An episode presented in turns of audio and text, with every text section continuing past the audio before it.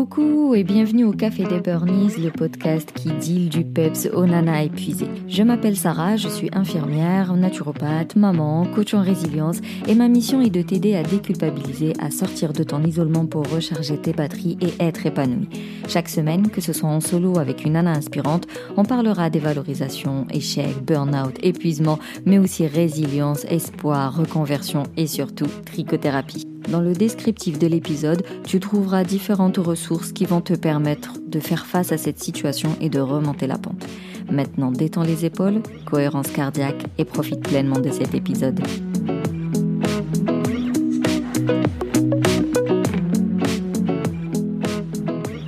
Alors cet épisode est particulier pour plusieurs raisons. Petit 1, euh, c'est celui de la rentrée, donc il signe un renouveau, un recommencement, euh, un nouveau départ.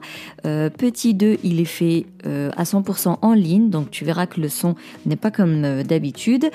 petit 3, il est animé par deux podcasteuses, donc il y a moi que tu connais, et puis tu verras qu'il y a Nadia, il y a sa présentation juste après. Et enfin, c'est un épisode dans lequel on va enfin parler du tricot. Une des intervenantes est une tricot addict, une designer tricot que j'ai hâte de te présenter. Et l'autre, c'est Elodie, que j'ai connue dans un autre contexte, que j'apprécie beaucoup et qui est coach parental. Je te souhaite une très très bonne écoute. J'espère que tu y trouveras des réponses dans cette, cet échange. Et puis je te dis à tout de suite.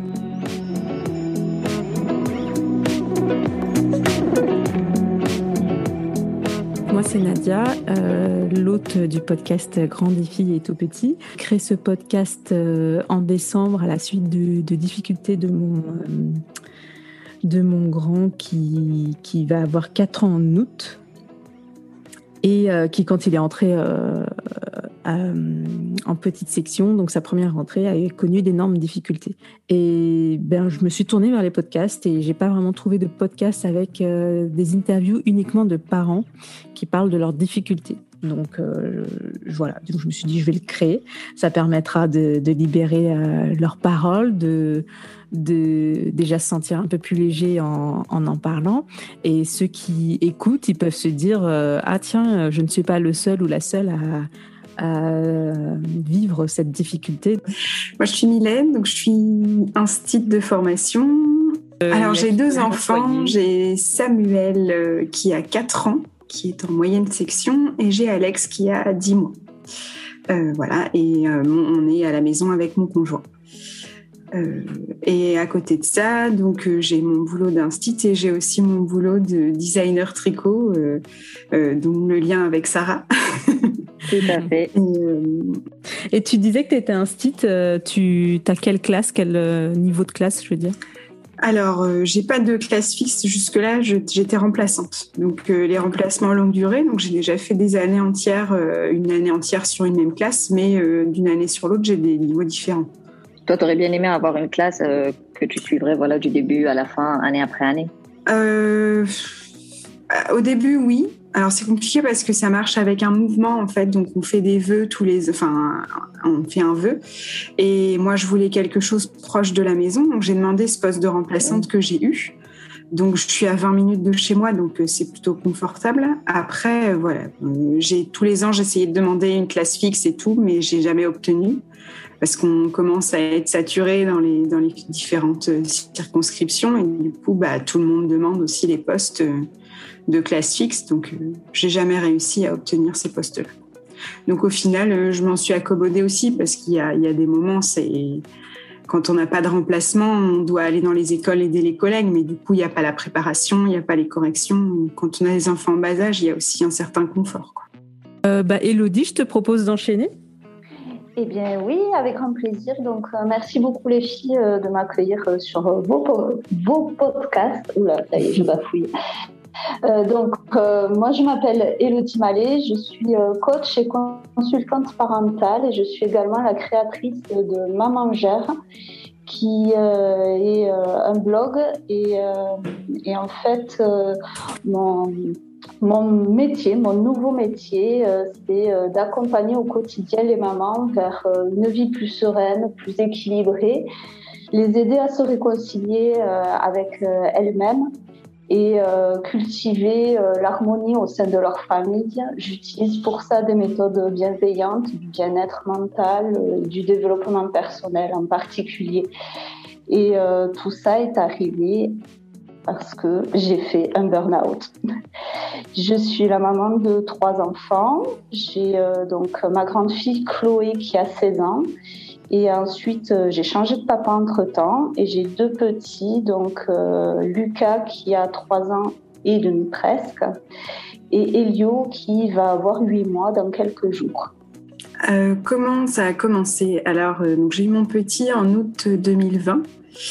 Euh, donc j'ai fait mon congé maternité jusqu'en novembre. J'ai même prolongé un peu. J'ai réussi à, aller jusqu'en décembre. Et donc j'ai repris en décembre.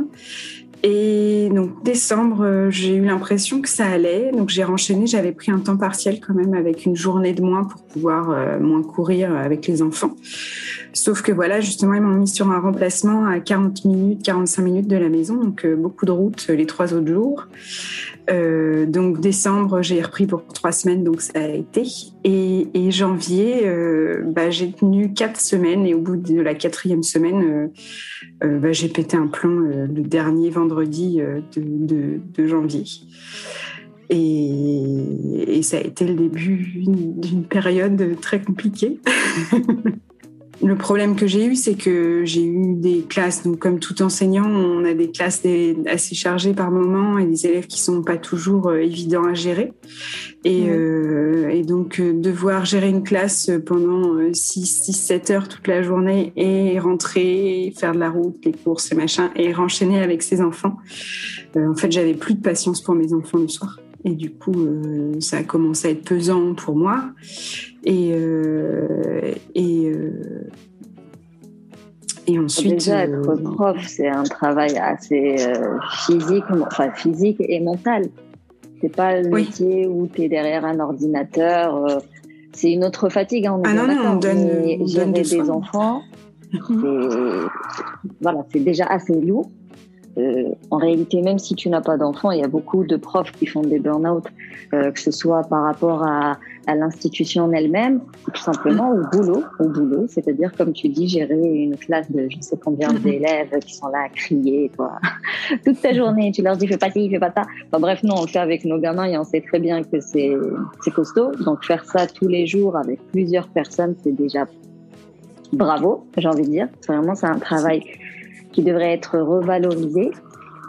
Et si tu as en plus de la route, si tu te tapes en plus des bouchons et en arrivant à la maison, tu as deux enfants bas âge, vraiment, euh, ouais, c'est ce qu'on appelle le fameux surmenage. Tu as beaucoup trop de tâches par rapport à tes ressources mais genre à tes ressources euh, en tant qu'être humain normal. Oui, bah c'est pas, euh, t'as pas réussi à faire face, c'est juste qu'il y avait trop de choses à faire. C'était beaucoup pour ta tête et ton corps, quoi.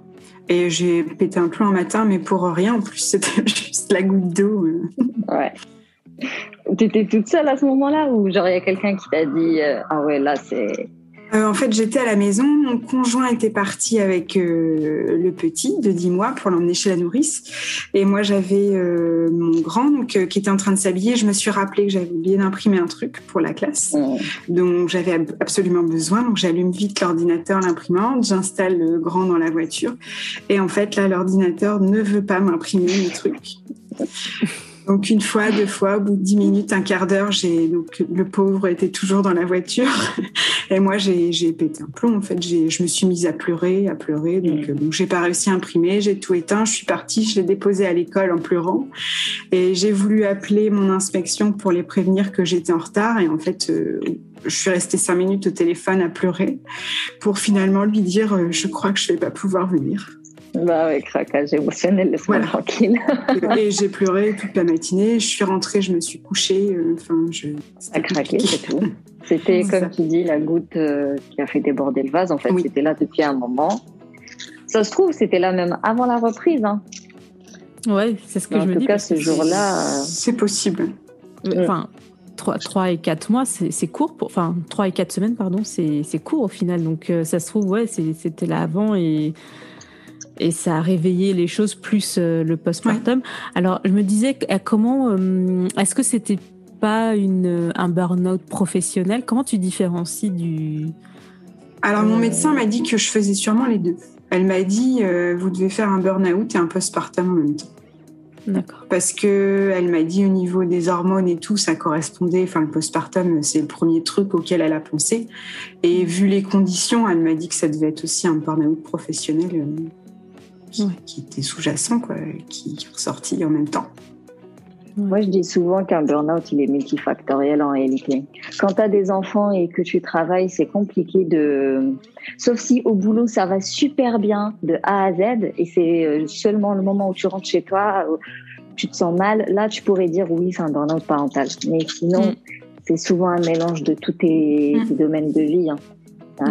Et, et, à un enfin, comme ça, analyse rapidos, je pense que tu voulais pas reprendre le boulot Sauf que bah, la vie fait que tu reprends le boulot et ton corps, il a vite dit euh, Je suis pas d'accord, moi je veux rester à la maison. Parce que comme elle te dit, 3-4 semaines, c'est pas énorme. Donc je pense qu'il y avait beaucoup d'appréhension et que tu n'étais pas du tout aligné avec la reprise de taf. Et du coup, dès que tu as repris le travail, c'était pas possible. Le corps, il s'est exprimé rapidement en, disant euh, Je veux pas y retourner. Ce qui est bien. Hein. Vaut mieux euh, que ça dure 4 semaines que 4 ans. Hein. Donc c'est même très bien. Moi, le burn-out, c'était euh, quelques temps après ma reprise du travail. Euh, Lucas, donc mon deuxième, avait euh, un an et des broutilles. Et euh, en fait, euh, un matin, tout simplement, je me suis écroulée. Écroulée au milieu de mon salon. J'étais en train de préparer mon petit-déj et je ne sais plus, je crois, le chat euh, passait euh, dans mes pieds. Euh, j'en ai, j'ai gueulé parce que il m'agaçait de beau matin, quoi. Et, et puis, et puis, en fait, j'ai regardé ce chat et je me revois encore m'écrouler physiquement au milieu du salon, me retrouver comme une crêpe là, et, et à même plus arriver à me lever, à me relever. Et j'ai, j'ai appelé euh, mon conjoint euh, qui a le sommeil consciente Oui. Mon conjoint qui a le sommeil très lourd n'a pas entendu. C'est ma fille aînée qui a entendu que j'appelais et qui allait réveiller mon conjoint. Et puis euh, tout s'est enchaîné. Donc ils m'ont ils m'ont aidé à me relever. Au début ils ont cru malaise vagal. Et puis en fait, euh, bah, j'avançais plus quoi. J'étais euh, complètement au ralenti. Donc euh, euh, là, mon conjoint m'a dit oula, il y a un problème. Ce n'est pas toi. On va appeler le médecin. Il a prévenu mes employeurs que je n'accueillerai pas d'enfants aujourd'hui, alors que moi je voulais aller bosser. Hein. Mhm. Et, puis, euh, et puis euh, arrivé chez le médecin, euh, le médecin m'a repris trois fois la tension, je crois, parce qu'en fait, j'avais la tension tellement basse que le médecin se demandait encore comment j'arrivais à tenir debout. Comment j'avais, elle m'a dit clairement que elle avait jamais vu ça, que physiquement c'était même pas possible dans ses manuels de, de médecine d'être debout. Euh, avec euh, la tension aussi basse que ce que j'avais. D'accord. Tu te souviens du, chiffre? Euh, alors, je ne me souviens plus du chiffre parce que j'ai fait un petit blackout, on va dire, de cette période-là. envie de, passer à autre chose. Donc, je me souviens des grandes lignes, mais précisément non. D'accord. Ok, et donc le médecin, il, il, dit voilà, vous avez une tension basse. Comment après le diagnostic de burn-out parental épousé euh, alors, ce médecin me connaissait euh, plus ou moins puisque mon deuxième est un, enfant euh, atteint de RGO, donc des gros gros reflux qui sont liés à des intolérances alimentaires, etc. Et donc, on allait consulter très régulièrement pour son suivi. Et, euh, et en fait, euh, elle a vu, elle m'a vu en fait dépérir au fil des, des semaines.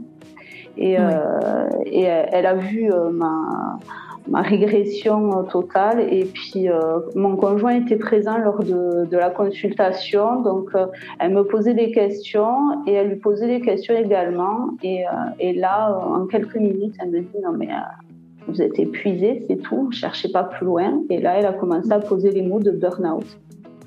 D'accord. Ouais, alors un RGO, c'est hyper dur à vivre C'est un ton fils, j'imagine qu'il pleurait souvent et que tu n'arrivais pas à le calmer. Alors concrètement, il pleurait 23 heures sur 24. Ouais. Euh, c'est un bébé qui hurlait tout le temps, tout le temps, tout le temps, qui avait besoin d'être euh, porté euh, en permanence. J'en ai attrapé des tendinites aux deux bras et aux deux, épaules, à force de le porter, même si les charques de portage, et tout ça était, était de grands soutiens, mais je l'avais tout le temps dans les bras, tout le temps sur le dos. Et, il faut dire qu'en plus de ça, je travaillais plus de 10 heures par jour à accueillir les enfants euh, d'autres. Et euh, donc en fait, tu avais ton fils plus les enfants euh, que tu gardais dans le cadre de ton activité pro. C'est ça. ouais, plus mon ado le soir qui rentrait de l'école, faire les devoirs. Et un conjoint qui est très. Et moi, je travaillais. En fait, ça rejoint un peu. finalement, ça rejoint un peu l'instit au final. Vous avez des enfants toute la journée, toute la nuit. C'est non-stop pour le cerveau, quoi. Tout à fait. Et puis, euh, euh, tu as la charge mentale qui est euh, mm. niveau plus, plus, plus, parce que ben, tu comptes que sur toi, hein, parce que cher étendre arrive à la maison, il lance une lessive pour ses fringues, parce qu'il repart le lendemain matin, qu'il faut que tout soit prêt et tout ça. Euh, lui, euh, que le frigo euh, soit rempli en temps et en heure, qui est les devoirs faits de la grande, qui est le rendez-vous pédiatre et tout, il s'en occupe pas, quoi. Mais tu avais de l'aide Tu n'avais pas de la famille dans, dans, le coin, tes parents, une sœur ou quelqu'un qui pouvait t'aider? Alors, j'ai de la famille qui habite à côté, sauf que le, le, fait que mon deuxième soit RGO, euh, les gens ont du mal à percevoir ce que c'est au quotidien. Donc, on me disait euh, au début, ah oui, le pauvre. de le porter, ouais. Et après, j'ai entendu, euh, mais pourquoi tu l'allaites encore? Mais pourquoi tu le portes? Enfin, tous les clichés de si tu le portes trop, tu n'arriveras pas à s'en défaire. Ouais, les gars, il a marché à 9 mois et demi. Je pense que ça va, quoi. Franchement, il y a absolument Mais c'est tellement culpabilisateur en plus de, de, lancer ce genre de remarques, de jugement. C'est déjà que t'es pas, euh, c'est pas facile, mais en plus on te dit ça, ça te fait encore plus culpabiliser. Euh, ouais, faut arrêter quoi. Faut.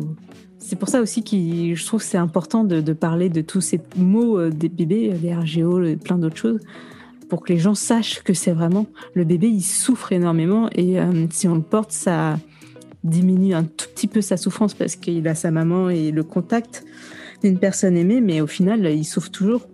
Et le côté vertical aussi, en fait, le soulager, euh, ça limite les reflux. Et encore, dans l'histoire, on a eu la chance, c'est que de par mon expérience professionnelle, je connaissais la pathologie, donc on a pu très très vite euh, le traiter et le soulager un minimum avec euh, des médicaments. Mais bon, après il y, avait d'autres choses à mettre en place qui, ont été faites petit à petit. en attendant, je dormais trois heures par nuit, un coup de 45 minutes. Non, mais en plus, genre, RGO, c'est le problème. Mais euh, sinon, bah, un bébé de base, sa tête, ça dort pas la nuit, ça pleure parce que euh, il a faim, ça pleure parce qu'il a mal aux dents, ça pleure parce que la couche elle est pleine. Je veux dire déjà de base, un bébé, ça nécessite euh, de la vigilance et de la force et tout ce que tu veux, mais en plus RGO, ben, ça fait beaucoup. Plus de ça, assistante maternelle avec d'autres gamins qui pleurent et tout pour le cerveau, c'est beaucoup. C'est costaud. Ouais. effectivement. J'insiste là-dessus pour, euh, pour vraiment. Euh, c'est un peu mathématique, quoi, que les personnes cessent finalement de culpabiliser. C'est pas qu'on est naze ou qu'on est nul ou qu'on n'a pas la force, c'est juste des, euh, comment on pourrait appeler ça, des, des contextes qui vont solliciter beaucoup d'énergie physique et mentale et cognitive et émotionnelle et tout ce que tu veux. Donc, il faut aussi reconnaître que c'est un travail difficile et donc c'est normal d'être surmené, c'est normal d'avoir de la charge mentale au point de s'effondrer, c'est normal. Ça, c'est pas une raison de santé. En fait, euh, sur le moment, euh, je comprenais pas parce que moi, ça faisait des mois et des mois que j'étais en mode robot. Euh, Ça faisait euh, des mois et des mois que clairement, je n'arrivais même plus à pleurer parce qu'au début, quand, avec la fatigue, avec le, le, stress, les angoisses de ce bébé. Moi, j'ai mon fils étouffé quand même, avec des reflux pendant la nuit, enfin, il a fallu intervenir, faire des, gestes de premier secours. Donc, tout, toute cette angoisse et tout ça, au début, je pleurais. J'en parlais autour de moi et puis bon, c'était, euh, je faisais, je me levais le matin, j'étais un robot et puis j'avançais, je faisais tout ce que j'avais à faire et puis euh, et plus encore, hein, parce qu'il y en avait jamais assez. Et quand le médecin m'a dit ça, euh, ouais ouais c'est ça, bon je, reprends le travail demain. Hein. Et là, le médecin m'a dit, mais non, non, là, là, je vous arrête au moins 15 jours vous rentrez, vous vous allongez dans votre chambre et la, enfin, une dame, euh, elle a regardé mon conjoint et elle a dit là, euh, vous, vous, restez à la maison. Dit pas possible. Du coup, ben, en fait, ses parents sont venus euh, et sont restés chez nous pendant deux semaines à s'occuper de mes enfants parce que moi j'étais au lit, je bougeais plus. Pendant deux semaines, tu es resté au lit, tu n'arrivais pas à, te lever, à faire quelconque activité qui te pourrait te faire du bien. Je parle même pas de, de tâches ah ménagères, mais Ah non, j'étais au lit, je dormais en fait. D'accord. Ah ouais. Je, dormais, euh, je dormais, je me réveillais uniquement pour donner la tétée à mon fils puisque euh, il était toujours allaité et euh, Euh, et, puis bon, c'était aussi un moyen de le soulager, de le calmer, etc. Donc euh, voilà, mais c'était le seul moment où euh, j'ouvrais les yeux. Sinon, je dormais réellement. J'ai fait une cure de sommeil, clairement. Je crois que pendant deux jours, je me, me levais même plus pour juste aller, à peine aller aux toilettes, me laver vite fait, quoi. Mais j'étais en, en, robe de chambre toute la journée, et puis voilà, je sortais même pas de ma chambre. C'est connu après euh, un effondrement, tu vois, C'est un peu ce que tu as vécu, hein, un, effondrement, la fameuse phase de rupture, là, la fameuse phase 3 du burn-out. Bah, c'est connu euh, qu'après ça, les personnes, euh, elles dorment et elles font que dormir vraiment, mais un sommeil profond pendant, et ça peut durer des jours et des jours. C'est une sorte de bulle par laquelle elles passent parce que les batteries, elles sont tellement vides qu'elles sont incapables de faire autre chose. Et le corps, il veut juste se reposer pour. Euh, c'est même pas se requinquer, c'est. Tu vois la fameuse barre rouge là de la batterie. C'est genre elle est vide et euh, cette bulle de, de, sommeil, c'est juste pour avoir cette barre rouge que tu puisses par la suite prendre soin de toi correctement. Mais ouais, c'est assez connu comme, euh, comme étape, on va dire, de reconstruction pour le coup. Oui, exactement. Mais euh, à ce moment-là, en fait, euh, de toute façon, j'étais capable de rien faire de plus que de dormir. Mmh. Au, moindre bruit, euh, et dès que j'entendais un des enfants passer dans le couloir ou quoi que ce soit, mais ça, ça me hérissait le poil, quoi. Je, ne les supportais même plus. J'avais mon ado qui, qui venait me faire un bisou, maman, ça va, me porter à manger, enfin, toute gentille. Et, moi, j'étais, je lui répondais du mieux possible, mais en gros, c'était euh, c'est bon, casse-toi, je, veux voir personne, quoi. C'était horrible. En fait, c'est l'absence de sérotonine. C'est qu'il y a une chute de sérotonine et tu n'en fabriques plus parce que euh, tout le cortisol, en fait, il a déglingué ton, ton intestin. Donc, il ne fabrique plus de sérotonine. Et avec l'effondrement, ça veut dire que il euh, y, y en a plus. Et la sérotonine, c'est ça qui te, c'est ça qui nous donne envie euh, de faire des projets, mais du plaisir et même dans le relationnel, c'est ça qui donne, mm. voilà, qui qui va te donner euh, du sourire, euh, l'envie de câliner, l'envie d'être gentil. Et si t'en as plus, bah t'en as plus. En fait, c'est pas que t'es méchante. Mm. Encore une fois, c'est physiologique, c'est qu'il y en a plus, et donc tu peux plus éprouver ce plaisir-là. Et alors, bah, tu disais, casse-toi. ah oui, oui, mais c'était vraiment ça. Euh, je, repoussais, mais physiquement, quoi. C'était au-delà des mots. Euh, j'étais très dure dans mes mots, mais euh, physiquement aussi. Même mon petit, c'était, je lui donnais la tétée et il n'y avait plus le câlin post-tétée. C'était, ça y est, c'est bon, allez hop. T'as mangé, c'est bon, allez, pars C'était trop ça. Quoi, t'as 8 mois, je m'en fous, vas-y, cours. Est-ce que tes enfants, ils ont ils en ont euh, souffert de ça, euh, de cette période-là Ma fille Est-ce qu'ils t'en ont oui. reparlé Ouais. On n'en a pas reparlé forcément parce que c'est une période qui a été euh, vraiment compliquée pour toute la famille puisque euh, finalement, autant j'ai eu été le pilier de la famille parce que tout le monde se reposait sur moi, se reposait trop sur moi. Et autant euh, quand je me suis effondrée, euh, ben, j'ai entraîné un peu tout le monde avec moi. C'est-à-dire que euh, mon conjoint a eu extrêmement peur.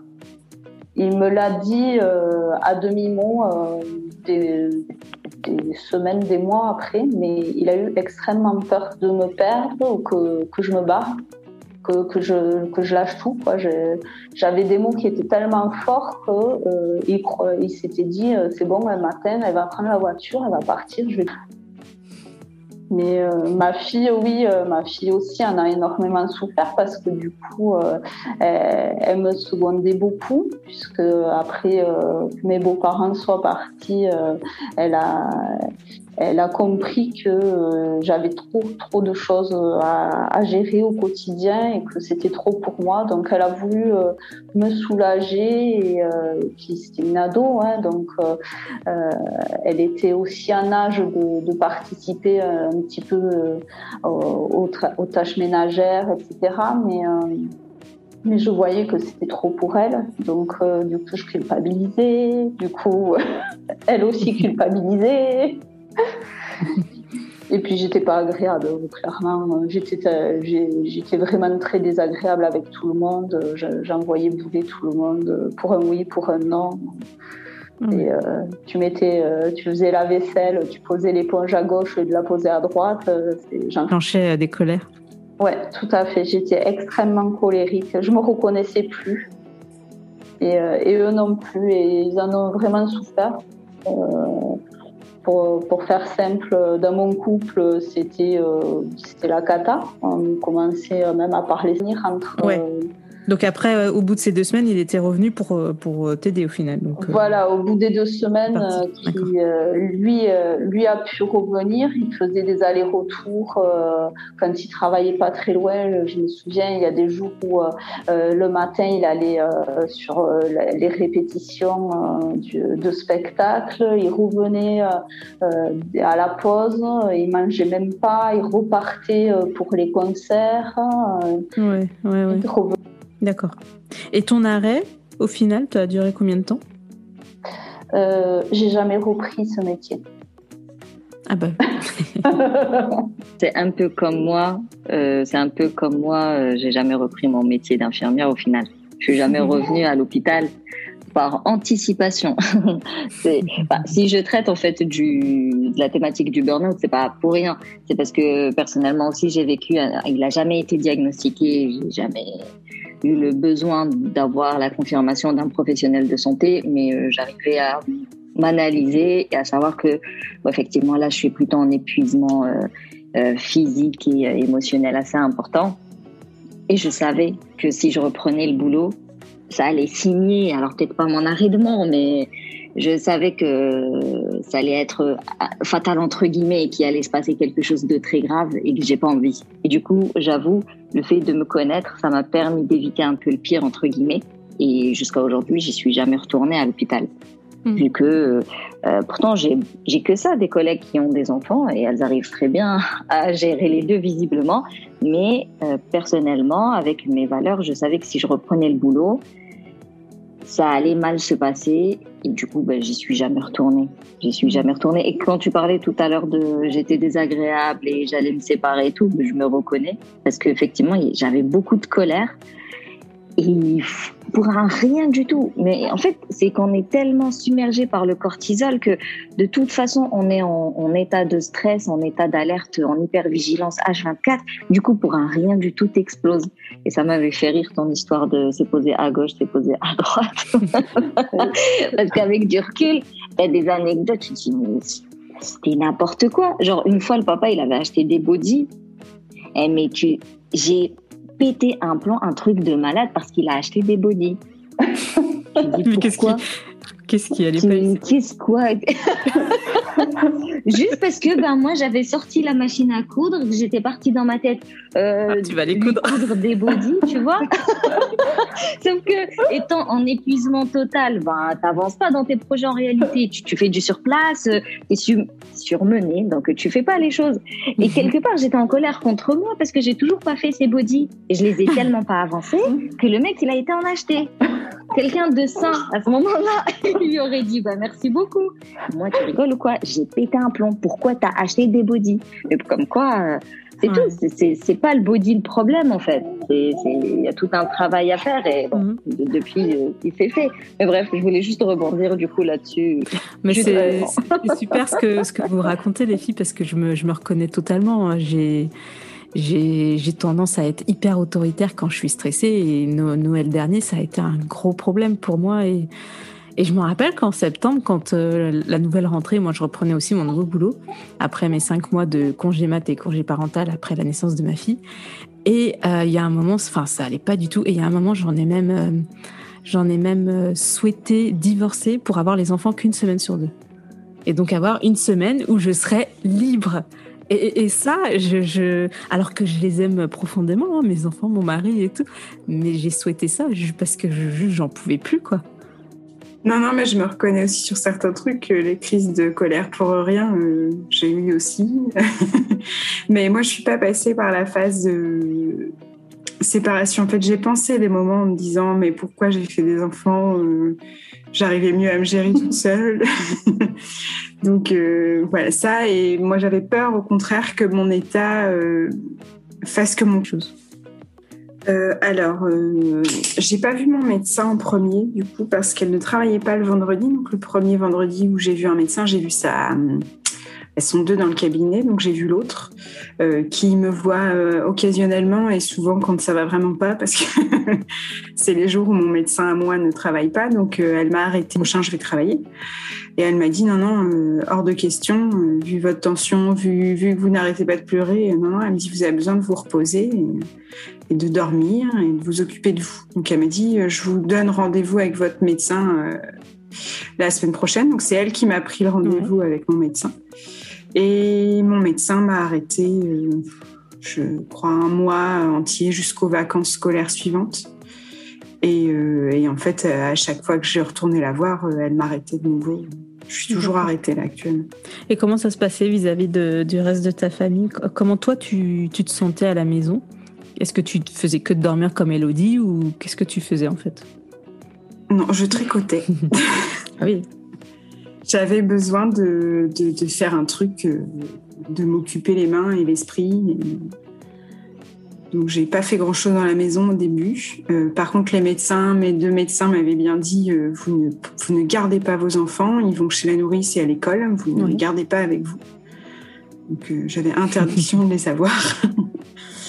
Mais voilà, elles m'ont dit vous vous occupez de vous, vous faites des, vous faites des choses qui vous font plaisir, vous allez chez quoi Fallait que je m'occupe de Et moi. donc profité, c'était plutôt agréable de ces moments-là où tu t'es occupé de toi, de ton corps mmh, Bah au début non, parce que je culpabilisais beaucoup. Tu culpabilisais vis-à-vis de quoi? Euh, bah, D'être arrêtée, de de pas de pas réussir à, à ne pas m'énerver avec mes enfants. Mmh.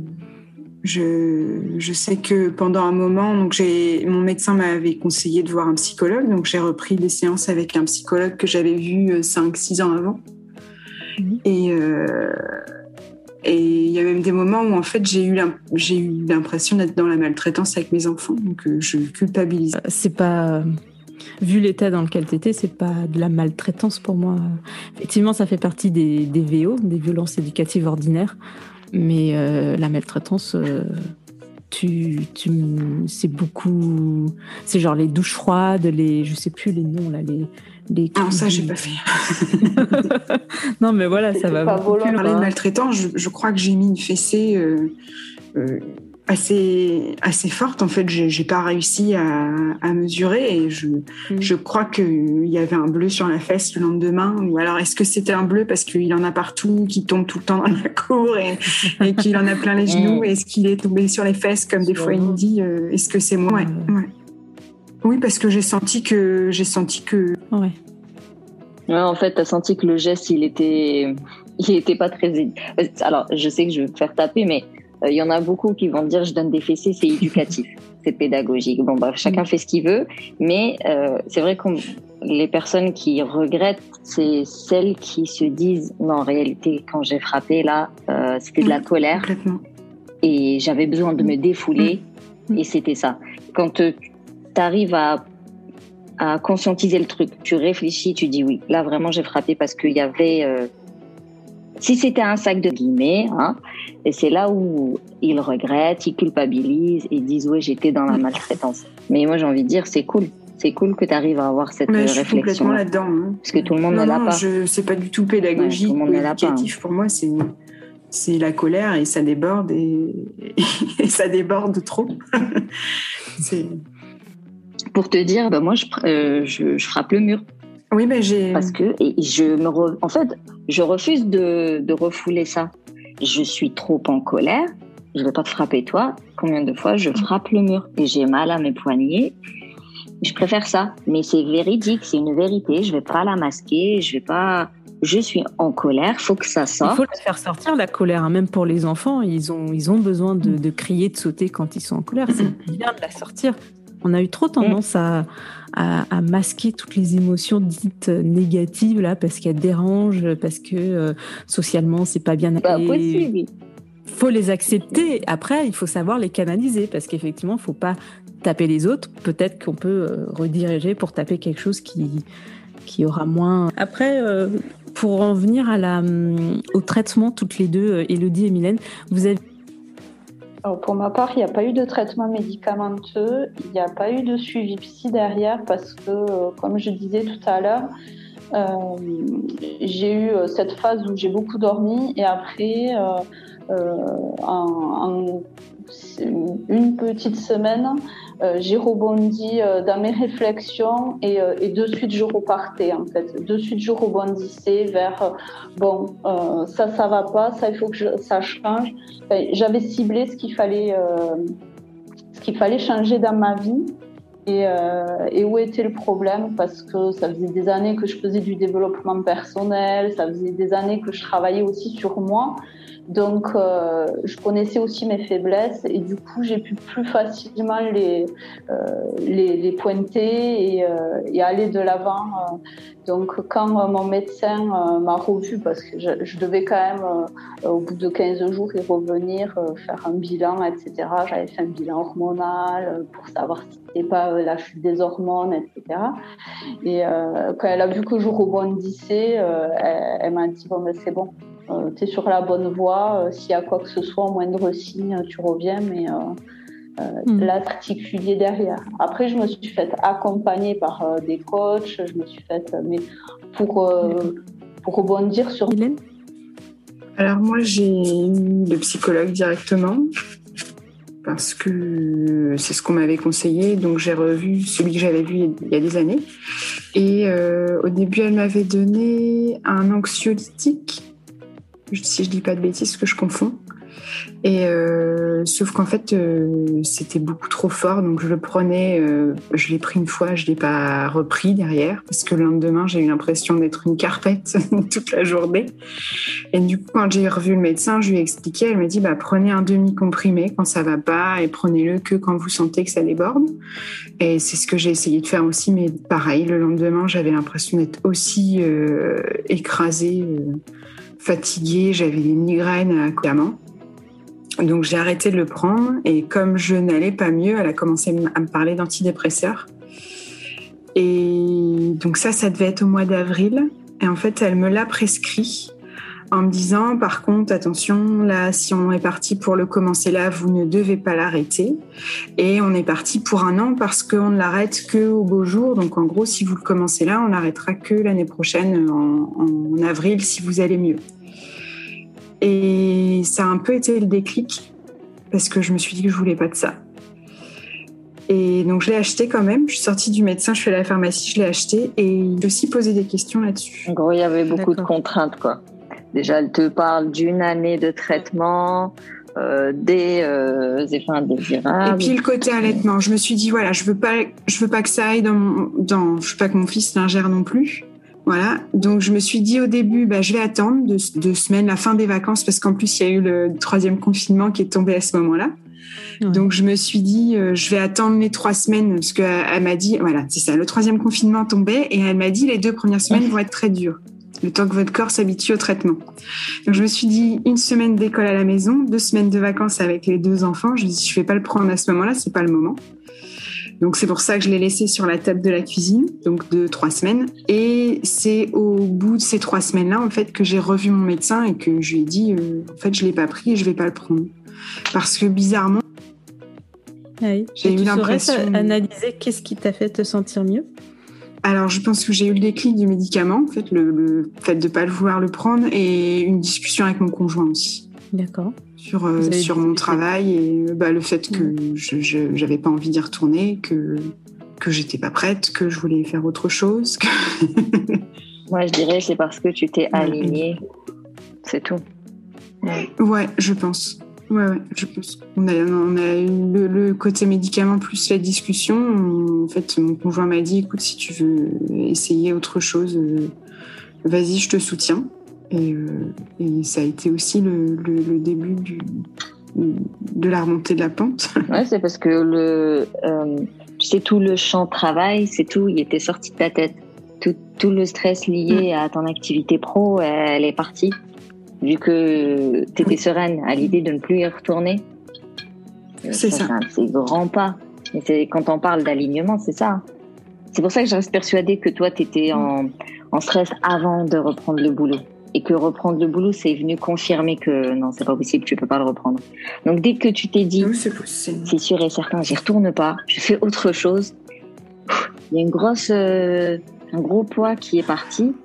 Et donc, ouais, à ce moment-là, tu t'as pas besoin d'antidépresseurs. En plus, c'est cool parce que le médecin dont tu parles, il a bien insisté sur, euh, sur tout ce qui n'est pas chouette dans un antidépresseur. Du coup, toi, ça t'a plutôt euh, ralenti et tu as mis de l'énergie ailleurs. Et donc, tu as trouvé d'autres solutions. Est-ce que ça peut être un. Et vis-à-vis de tes enfants, euh, à partir de là, est-ce que euh, la relation, ça s'est euh, ça, ça apaisé bah, J'ai l'impression que c'est un peu moins tendu. Et puis j'essaye aussi, je sens aussi que j'expédie moins la sieste, le coucher, parce que je me retrouve pas à 19h à dire allez hop hop hop, tout le monde mange, tout le monde en pyjama, au dodo, comme ça on est tranquille. Euh, tu profites plus du moment Je prends plus le temps. Je, je reprends le plaisir de lire l'histoire du film. Et voilà. Donc, euh, j'ai vu une, psychologue à côté pour mon fils. Euh. Ouais, donc il, verbalisait en fait ton fils. oui, Enfin, il verbalisait. n'importe quoi. Il, il, exprimait en fait son, son mal-être. Complètement. Enfin, le, problème avec lui, c'était pas, pas, du tout en lien avec ce que moi je vivais, mais mais il se rendait bien compte que, enfin, quand on est arrivé chez sa psychologue, le premier truc qu'il m'a dit, c'est ben, on vient pour, pour essayer de, que maman se mette moins en colère. c'est pas tout à fait comme ça que j'ai présenté la, la, chose, mais c'est ce que lui en a. Ok, donc aujourd'hui, tu, qu'est-ce que tu as comme projet euh, vis-à-vis de, de ta, tu, tu es en, en disponibilité oui, bah je, je, disais au début que j'avais mon côté, euh, j'ai une auto-entreprise de design tricot, donc je pense que je vais essayer de part et toi, du coup, Elodie, tu, euh, après euh, ta semaine de, réflexion où tu t'es euh, recentrée sur... Qu'est-ce que tu en as retiré de... Et on a tout remis à plat pour l'organisation familiale, pour, notre couple, pour notre temps personnel à chacun. Et, surtout ben, ma reconversion professionnelle, encore une, donc dans mon parcours. Et, et depuis, je quitte Super. Et après, euh, donc une fois que tu as enclenché ce, ce projet-là, euh, comment ça se passait euh, les relations avec tes enfants et ton conjoint? Alors, tout s'est naturellement remis en place. C'est-à-dire que plus je faisais du travail sur moi, plus je me sentais mieux moi, plus ça rayonnait Yo. Voilà. Alors vous avez, vous avez eu euh, ce deuxième petit garçon. Est-ce que tu as eu peur de que ça revienne, toutes ces peurs, tout ce, ce, ce, ce burn-out au final? Oui et non. En fait, Elio est un bébé surprise. C'est notre petit Kinder surprise, comme on l'a eu appelé pendant plusieurs semaines. c'est notre rayon de soleil euh, c'est le bébé, euh, c'est le bébé comme dans les livres, le, le bébé modèle. Euh, il, fait quasiment ses nuits. voilà, sauf là en ce moment il y a les dents. il fait sa vie, il est cool, il se manifeste parce que c'est un bébé et qu'il faut changer la couche et que de temps en temps il faut le nourrir. Mais il nous, il nous a vraiment réconciliés avec la parentalité en fait. Et, ah bah voilà ton défi facile. C'est ça. Bah, super. Et toi, Mylène, du coup, est-ce que tu as trouvé un défi facile? Ah, Moi, j'ai une étape, mais c'est avant les enfants, en fait. Moi, j'avais peur de l'accouchement. Je sais pas si ah ça bah, rentre. le qui tout, tout est accepté. Non, ben je, moi, c'est les deux, les deux accouchements. À chaque fois, c'est des choses, c'est vrai, qui, qui m'angoissaient un peu moins la deuxième, parce que j'avais déjà connu la première, mais euh, au final, c'est très, très bien passé, même mieux que ce que j'imaginais. Bon, bah écoutez, je vous remercie les filles, euh, Elodie et Mylène, de, nous avoir livré euh, tout, euh, tout ce qui s'est passé autour de, votre burn-out. C'est très intéressant. c'est, je trouve ça important. De nous aider aussi à faire connaître ce, qu'est le burn-out parental et, puis qu'on peut, voilà, on peut y arriver, on peut s'en sortir. c'est pas une fin. Et je dirais même qu'on en sort alors plus forte, ça fait euh, la phrase bidon prête à l'emploi, mais réellement on en sort euh, autrement. Voilà. vu que ça nous oblige à nous reconnecter à nous, à, revoir un peu nos compétences et vraiment euh, nos valeurs et qu'est-ce vers quoi on veut tendre. Donc forcément, on, en sort avec un enseignement, des fois même de nouvelles compétences. Et alors t'es pas obligé de passer par un burn-out, hein, bien évidemment, mais en tout cas, on peut se dire qu'heureusement, ce n'est pas qu'une épreuve euh, il y a du positif. Et ça fait partie de la vie. Et du coup, bah, résilience. On surmonte et on, on exploite tout ce qu'on peut et puis on avance. Et comme tu disais, c'est pas fatal, on n'en meurt pas. Euh, très peu, en tout cas, il y a un très très petit pourcentage de crise cardiaque et compagnie, mais voilà, généralement c'est un effondrement où tu restes à la maison et tu dors. Mais il faut prendre soin de soi. Faut pas rester dans la honte, dans la culpabilité. Il faut aller voir un professionnel de santé. Il faut prendre soin de soi. Voilà, c'est tout. En parler, en parler, en parler.